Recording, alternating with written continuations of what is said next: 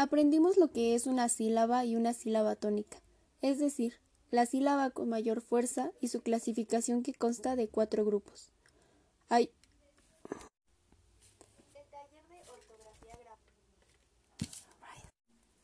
Aprendimos lo que es una sílaba y una sílaba tónica, es decir, la sílaba con mayor fuerza y su clasificación que consta de cuatro grupos agudas, llanas, esdrújulas y sobresdrújulas.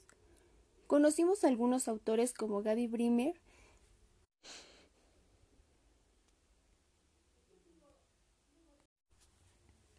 Aprendimos lo que es una sílaba tónica y una sílaba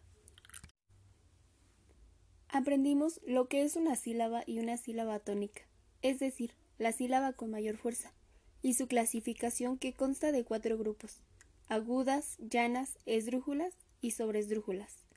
Conocimos a algunos autores, como Gaby Brimer, que fue una escritora y activista mexicana por los derechos de las personas con discapacidades, en compañía de Elena Poniatowska, entre otros como Juan Rulfo Rosario Castellanos y Carlos Fuente y algunos libros de ellos.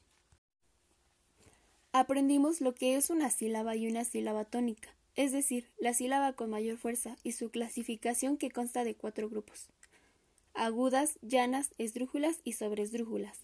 Conocimos algunos autores mexicanos como Gaby Brimer, que fue una escritora y activista mexicana por los derechos de las personas con discapacidades, en compañía de Elena Poniatowska, entre otros como Juan Rulfo, Rosario Castellanos y Carlos Fuentes, y algunos libros de ellos. Some alternatives.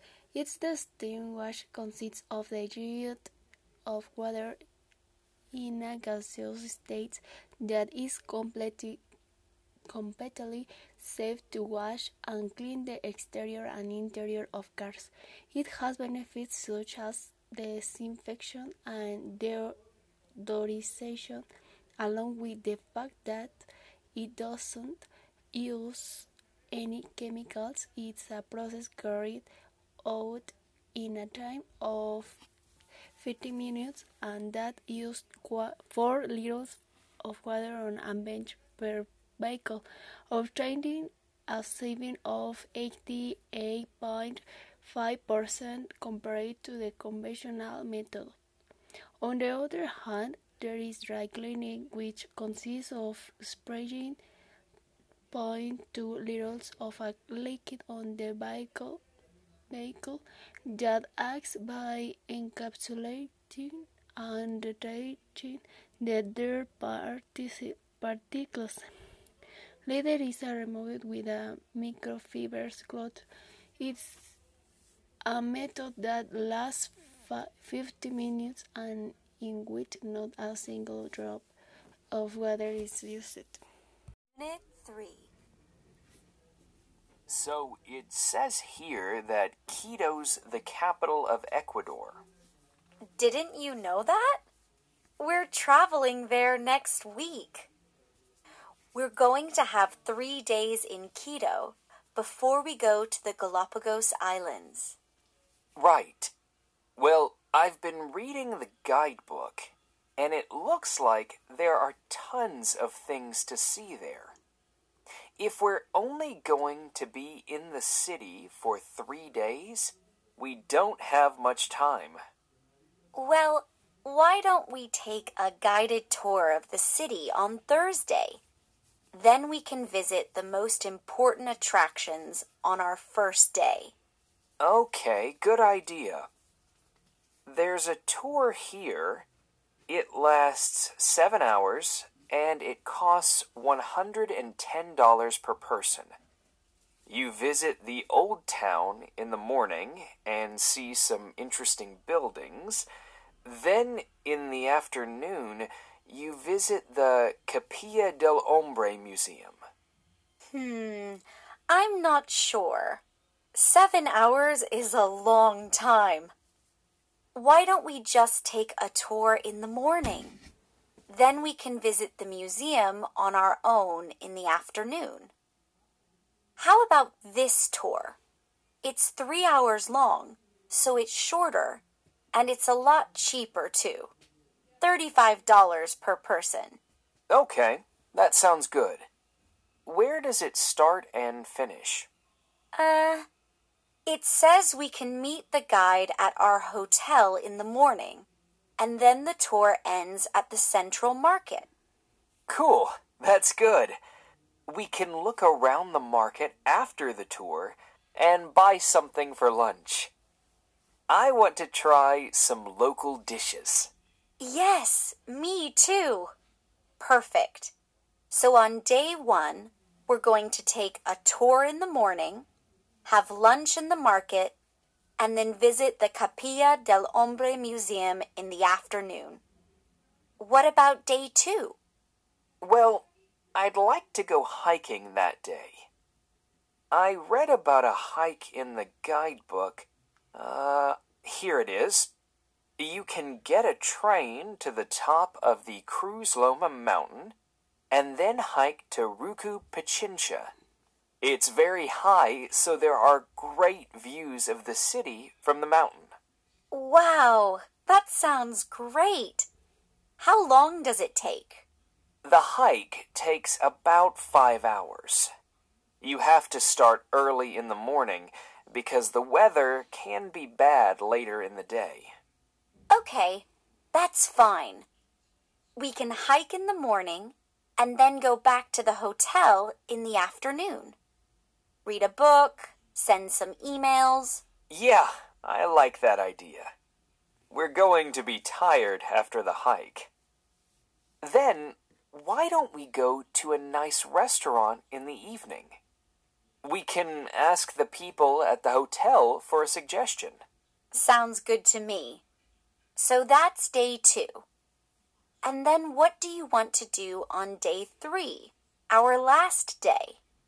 Well, we have to get the bus to the coast in the evening. And the journey's going to be tiring. So, why don't we have a relaxing last day? Yes, okay. We can do some shopping in the morning, then go to a park later on. I'd like to visit Parque La Carolina. According to the guidebook, it's a nice place to spend a couple of hours. Okay, I'm happy with that. I'd like to buy a few presents and souvenirs, and the park sounds nice. I think we have a plan. You Some technological alternatives for the car wash with the saving of water will be that we will implement the steam wash that consists of a jet of water in a gaseous state that is completely safe to wash and clean the exterior and interior of cars. It has better benefits like disinfection and deodorization, along with the fact that it doesn't use any chemicals.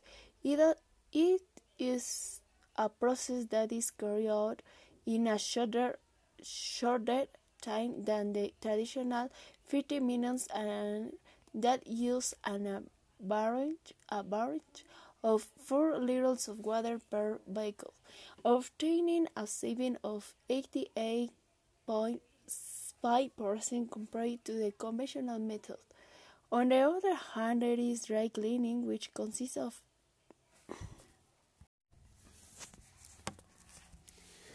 some technological alternatives for the car wash with the saving of water will be that we will implement a steam wash that consists of a jet of water in a gaseous state that is completely safe to wash and clean the exterior and interior of cars. It has better benefits like disinfection and deodorization, along with the fact that it doesn't use any chemicals.